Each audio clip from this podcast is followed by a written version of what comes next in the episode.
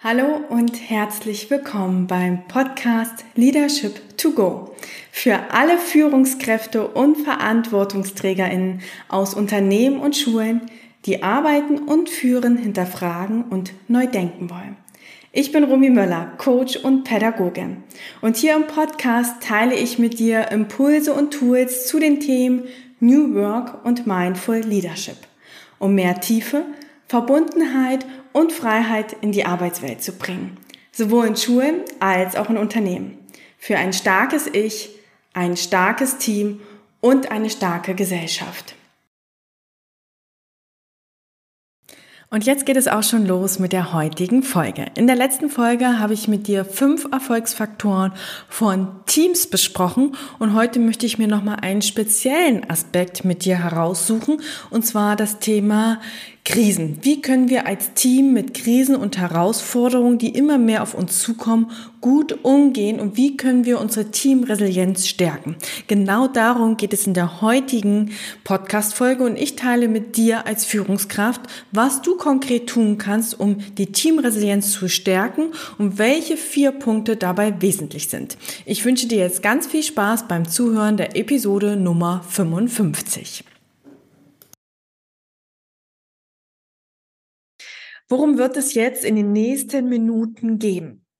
Zum einen möchte ich mit dir klären, was eigentlich Teamresilienz heißt, denn da gibt es so ein paar Verwirrungen manchmal und weshalb Resilienz mehr denn je gebraucht wird. Und dann, welche vier Teamsäulen, Teamresilienzsäulen es gibt, äh, wenn du die sozusagen in den Blick nimmst, dass es wirklich dein Team stärkt. Und natürlich schauen wir uns auch an, welche Rolle hast du eigentlich als Führungskraft dabei und weshalb lohnt es sich, die Zeit dafür zu investieren? Ja, ähm, weil Zeit ist Mangelware, das wissen wir alle. Und gleichzeitig können wir aber die Priorität setzen. Und ich möchte einfach, dass du für dich deinen eigenen Weg hier findest und die ersten konkrete Schritte mitnimmst. Aber ich vermute mal, dass du schon neugierig bist und dann lass uns doch jetzt einfach starten. Und wir starten als erstes damit, was der Begriff Resilienz eigentlich heißt. Du kannst ja jetzt selber erstmal überlegen, wie du ihn erklären würdest. Und vielleicht kommt dir so der Begriff der Fels in der Brandung oder aber auch manchmal ist es so, ich kann mich von allem abschirmen, so wie eine Teflonbeschichtung. Ja, ich lasse gar nichts an mich ran. Und nein, das ist nicht Resilienz. Das wäre Stressresistenz. Ja, worum es uns jetzt aber geht, ist wirklich uns den Begriff Resilienz anzugucken. Und Resilienz ist eher wie so ein Schwamm, der flexibel, der agil ist, der, wenn was kommt, zusammen sich drückt, aber auch wieder aufgehen kann. Ja, manchmal ist es auch so ein Bambus, wo man sagt, so der ist, geht in den Wind mit. Und darum geht's in der Resilienz.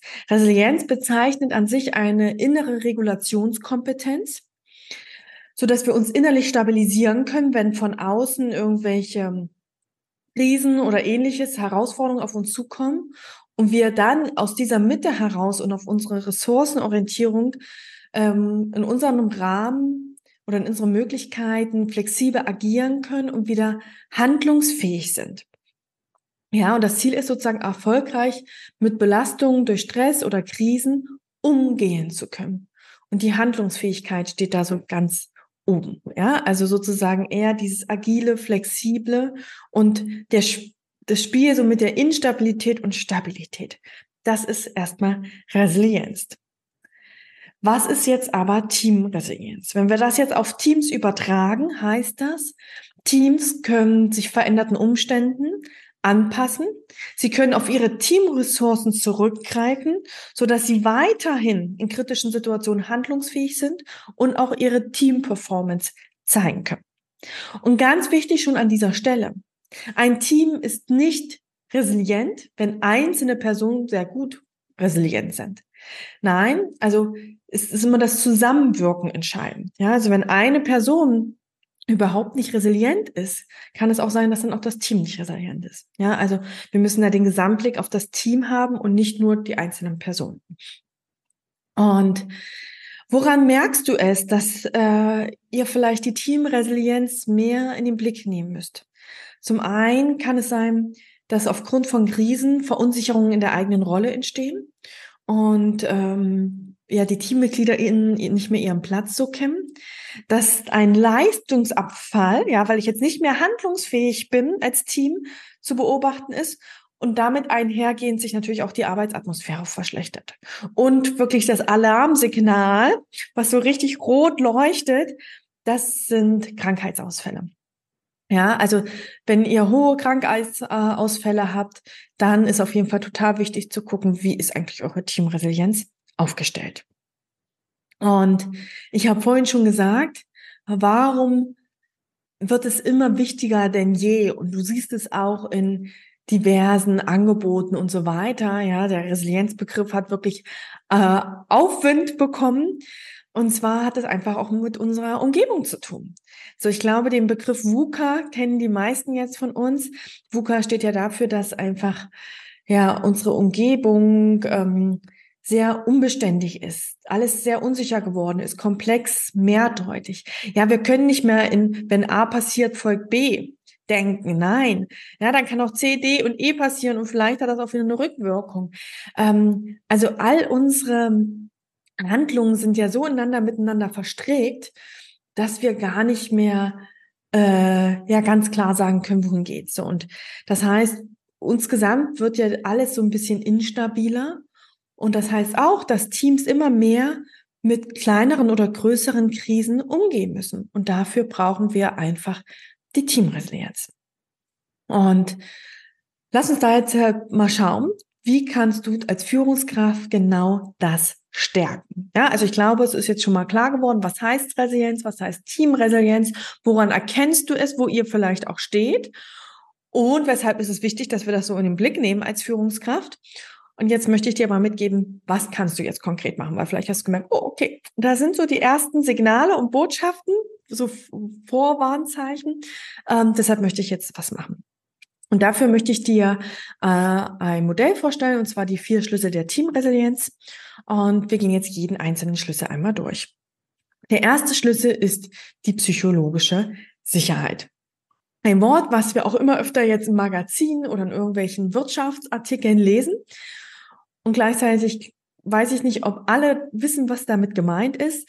Und zwar bezeichnet psychologische Sicherheit dass wir eine Arbeitsatmosphäre haben, in denen sich alle TeammitgliederInnen wirklich offen zeigen können mit all ihren Emotionen und Bedenken, dass Fehler auch wirklich zugegeben werden und äh, ja, Fragen gestellt werden. Und ganz, ganz wichtig, und das möchte ich jetzt fünfmal unterstreichen, ist, dass all das passiert, ohne dass man Angst hat, dass irgendwelche negativen Konsequenzen folgen. Ja, also psychologische Sicherheit heißt wirklich das Vertrauen, sich als Mensch im Team zeigen zu können. So, und ich habe ja schon gesagt, ich äh, bin ganz viel im New York-Kontext äh, unterwegs und das heißt auch das Thema Ganzheit. Ja, also wir müssen keine Maske mehr tragen. Wir müssen nicht die Maske der Professionalität tragen, sondern wir können zeigen, was das jetzt mit uns macht. Und Psychologische Sicherheit heißt einfach, dass so ein ganz starkes Fundament von Vertrauen im Team herrscht. Woran erkennt man, dass da eine gute psychologische Sicherheit in den Teams ist? Ähm, ja klar, Fehler werden im Team transparent geteilt. Und das total Spannende ist, es gab Untersuchungen ähm, und Studien, und man hat festgestellt, dass die Fehlerrate in guten, erfolgreichen Teams höher war. Und das klingt vielleicht erstmal paradox. Ja, also die Wissenschaftler haben sich schon irgendwie gewundert, hä, wie kann das sein? Eigentlich hätte man ja was anderes gewartet, dass gute, erfolgreiche Teams weniger Fehler machen. Aber der Hintergrund ist, dass in guten und erfolgreichen Teams Fehler sichtbar gemacht werden, um voneinander zu lernen. Das heißt, ähm, die Teams haben sozusagen von diesen Fehlern gelernt und haben sich weiterentwickelt. Und das ist nämlich auch ein Indikator für die psychologische Sicherheit. Wird überhaupt über Fehler bei uns gesprochen? Oder versucht jeder, die irgendwie zu vertuschen und hoffentlich hat es keiner gemerkt? Ja? Wenn das Vertrauensverhältnis da ist, kann ich sagen, hey, ich habe hier einen Fehler gemacht. Und lasst uns mal gemeinsam drauf schauen, was wir vielleicht beim nächsten Mal anders machen müssen. Denn nur dann ist es auch ein Fehler, wenn es mir einmalig passiert und ich darauf was lerne. Ja? Ähm, das nächste ist das Thema offene und gute Konfliktkultur. Ja, jedes gute Team hat Konflikte. Wenn nicht, haben wir da ein Thema, denn dann ist das Vertrauen, die psychologische Sicherheit nicht da, dass ich meine Meinung vielleicht äußere, die nicht im Team geteilt wird. Und das ist total wichtig, damit wir überhaupt neue Ideen und Lösungen entwickeln können, dass wir mal sagen, hey, ich sehe das aber anders. Und das können wir nur, wenn wir das Vertrauen haben, dass wir dann nicht ausgeschlossen werden oder dass hinter uns getuschelt wird, ja, oder dass vielleicht die Beförderung nicht äh, dann zustande kommt, ja. Also wenn wir wirklich auch mal gegen den Strom fließen können, dafür braucht es die psychologische Sicherheit. Und wenn wir eine gute Konfliktkultur haben, zeigt sich das auch in einer guten Feedbackkultur, an einer wertschätzenden, also dass wir uns wirklich menschlich begegnen können und gleichzeitig auch sagen können, hey, das machst du richtig toll und hier sehe ich aber noch Entwicklungspotenziale bei dir. Ja, also eine gute offene Feedbackkultur ist und man erkennt auch, dass die Teams wirklich miteinander arbeiten, dass sie Informationen teilen, dass sie Fragen stellen, weil nicht, ah, du kannst du mir das nochmal erklären? Oh Gott, was denkt er denn dann von mir? Nein, diese Angst ist nicht da, sondern ich teile, wo ich vielleicht noch eine Schwäche habe und ich stelle Fragen und ich lasse mir helfen und ich mute mich auch dem anderen zu. Das sind alles Anzeichen, dass eine hohe psychologische Sicherheit da ist. So, wenn du jetzt denkst, okay, da haben wir noch Entwicklungspotenzial, dann lass uns mal darauf schauen, was du jetzt als Führungskraft machen kannst. Ganz, ganz wichtig ist das Wir-Gefühl zu stärken, eine gemeinsame Identität zu schaffen. Und natürlich auch zu schauen, wie können wir denn eine wertschätzende Kommunikationskultur aufbauen, in der wir Konflikte besprechen können, in denen Fehler angesprochen werden und dass auch die MitarbeiterInnen wissen, wie sie etwas tun können. Nicht nur, was sie tun sollen, sondern wie kann ich es? Wie kann ich Kritik ansprechen, ohne den anderen zu verletzen? Ja, ich arbeite da ganz viel auch mit der gewaltfreien Kommunikation. Die Ganzheit im Team zu fördern.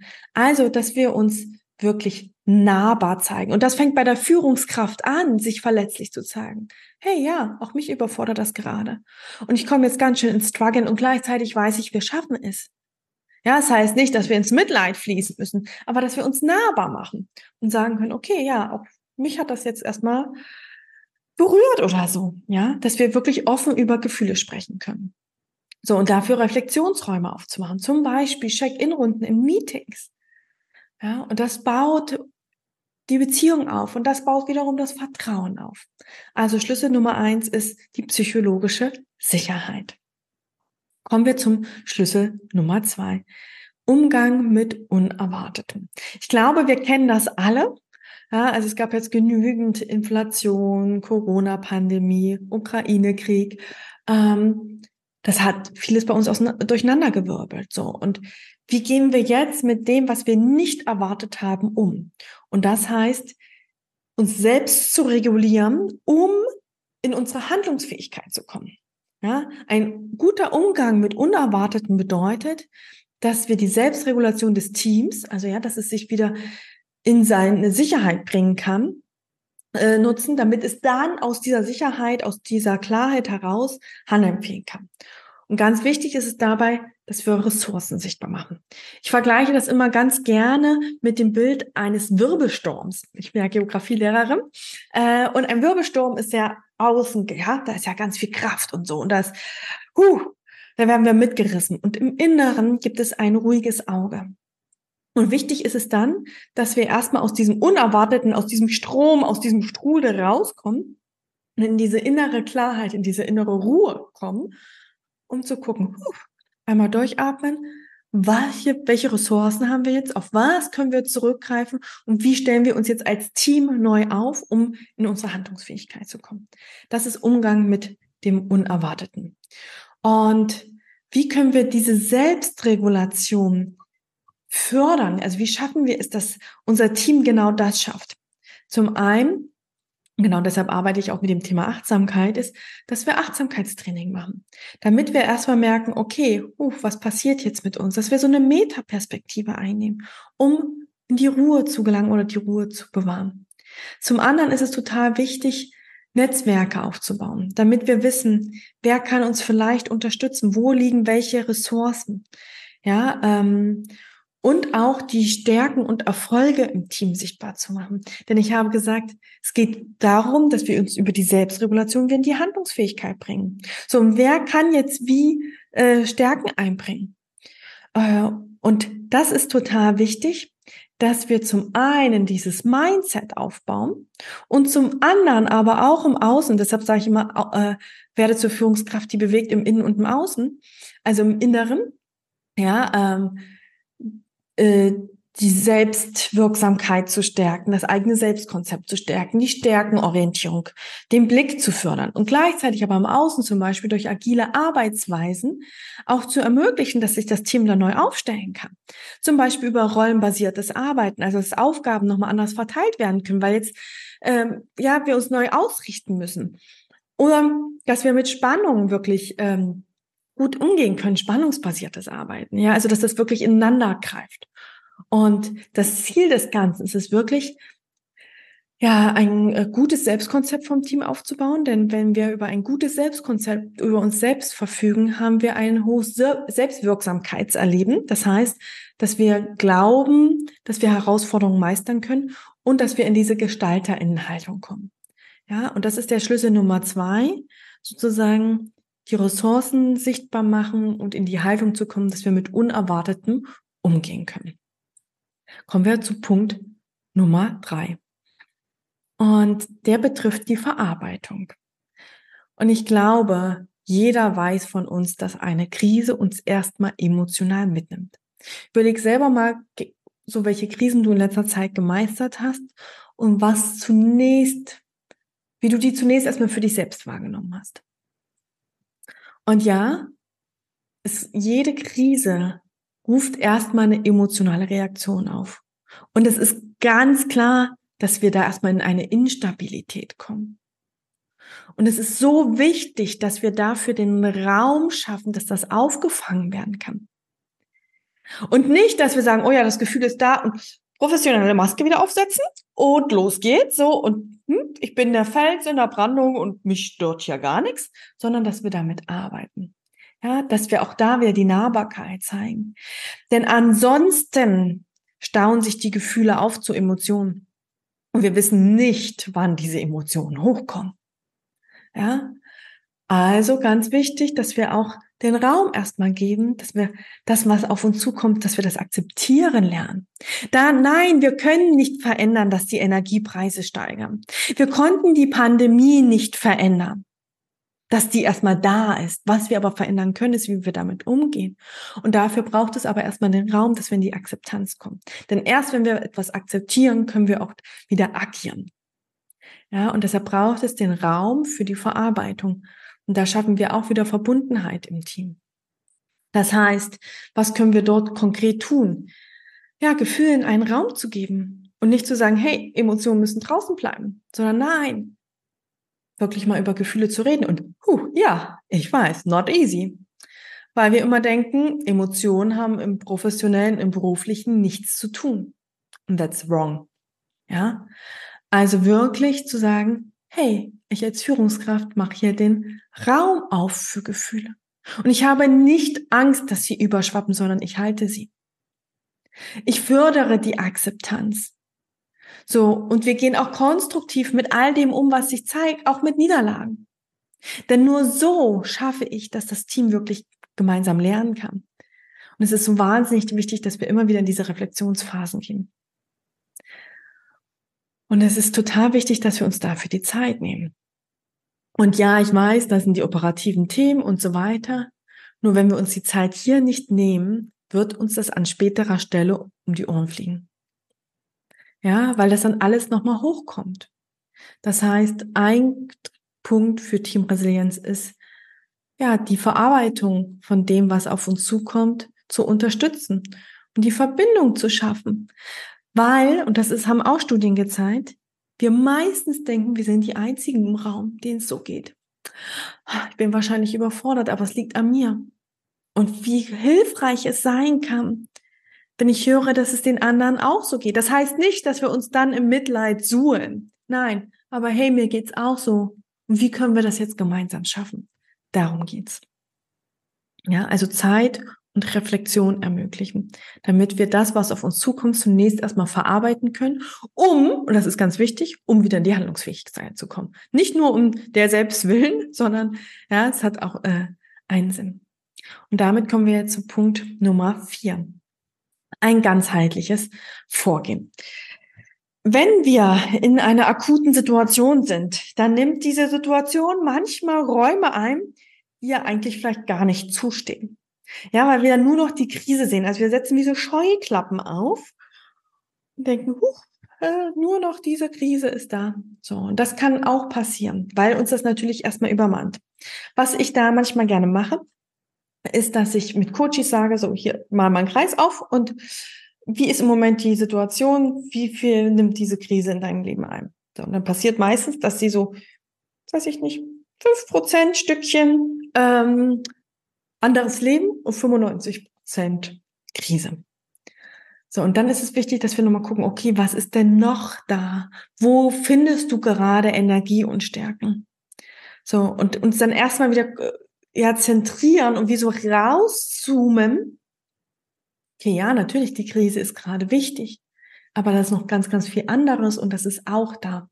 Und das ist mit diesem ganzheitlichen Vorgehen gemeint, ja.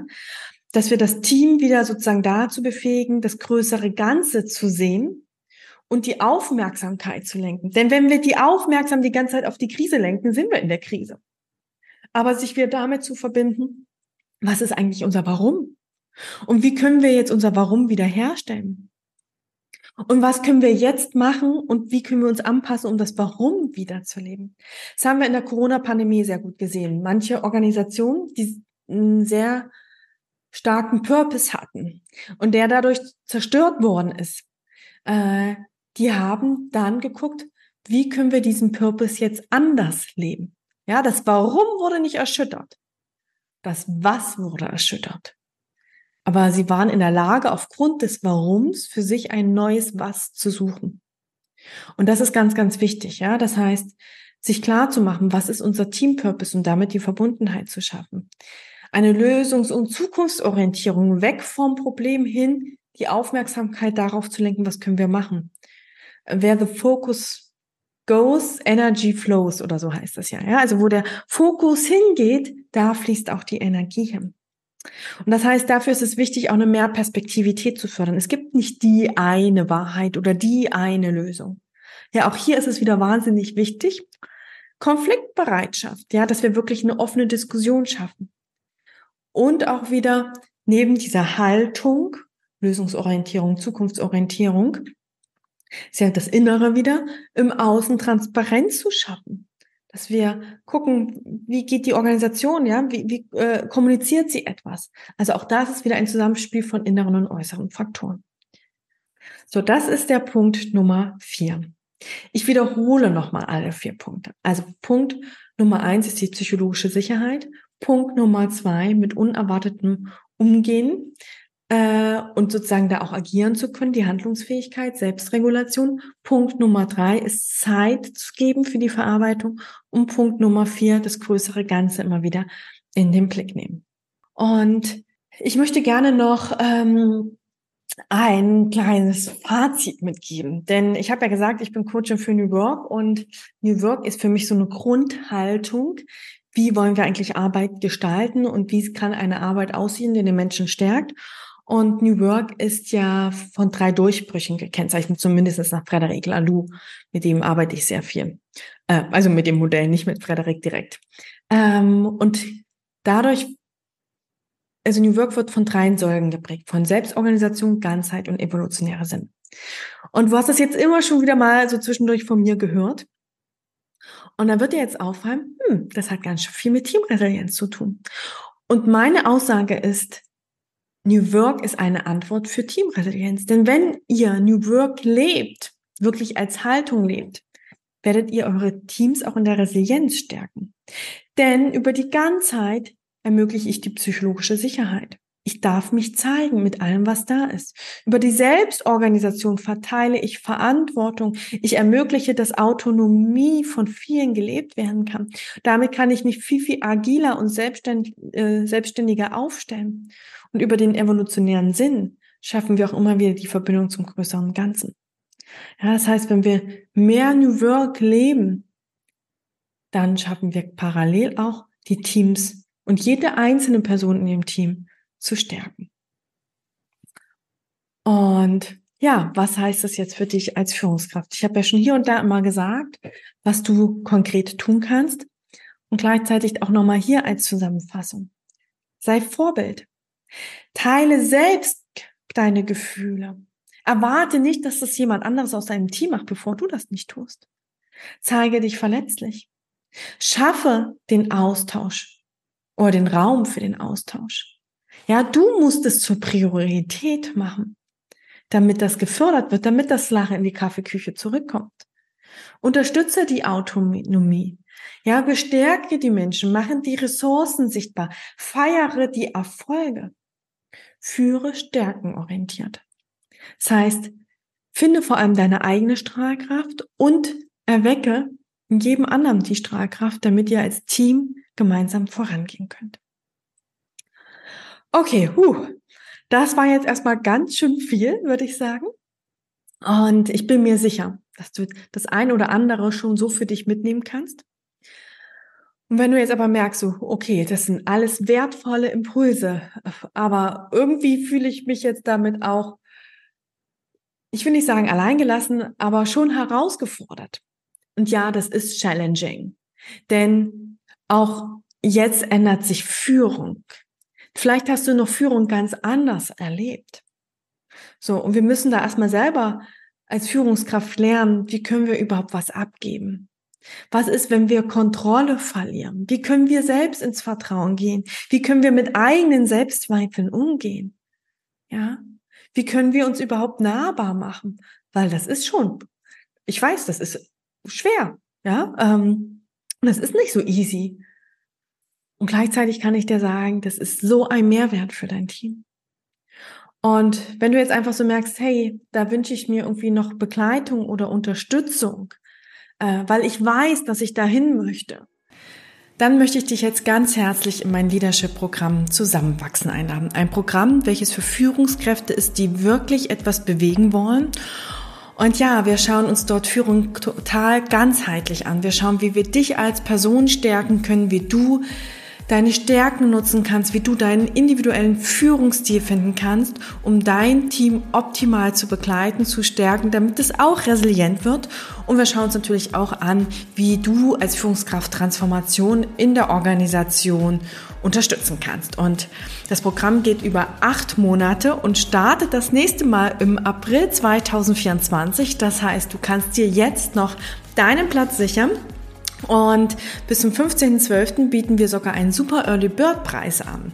Das heißt, wenn du jetzt als Führungskraft wachsen möchtest, noch mutiger und klarer auftreten willst, deine Leadership Skills auf ein nächstes Level bringen möchtest und vor allem in dir die Ruhe finden möchtest, um dein Team zu stärken, dann buche dir jetzt ein erstes Kennenlerngespräch. Das ist ganz unverbindlich und wir schauen hier gemeinsam, ob das Programm zu dir passt, ob es der nächste Schritt für dich sein kann und du erfährst dort alles, was du noch wissen musst und kannst all deine Fragen stellen. Ich würde mich freuen, wenn wir uns im Kennenlerngespräch sehen.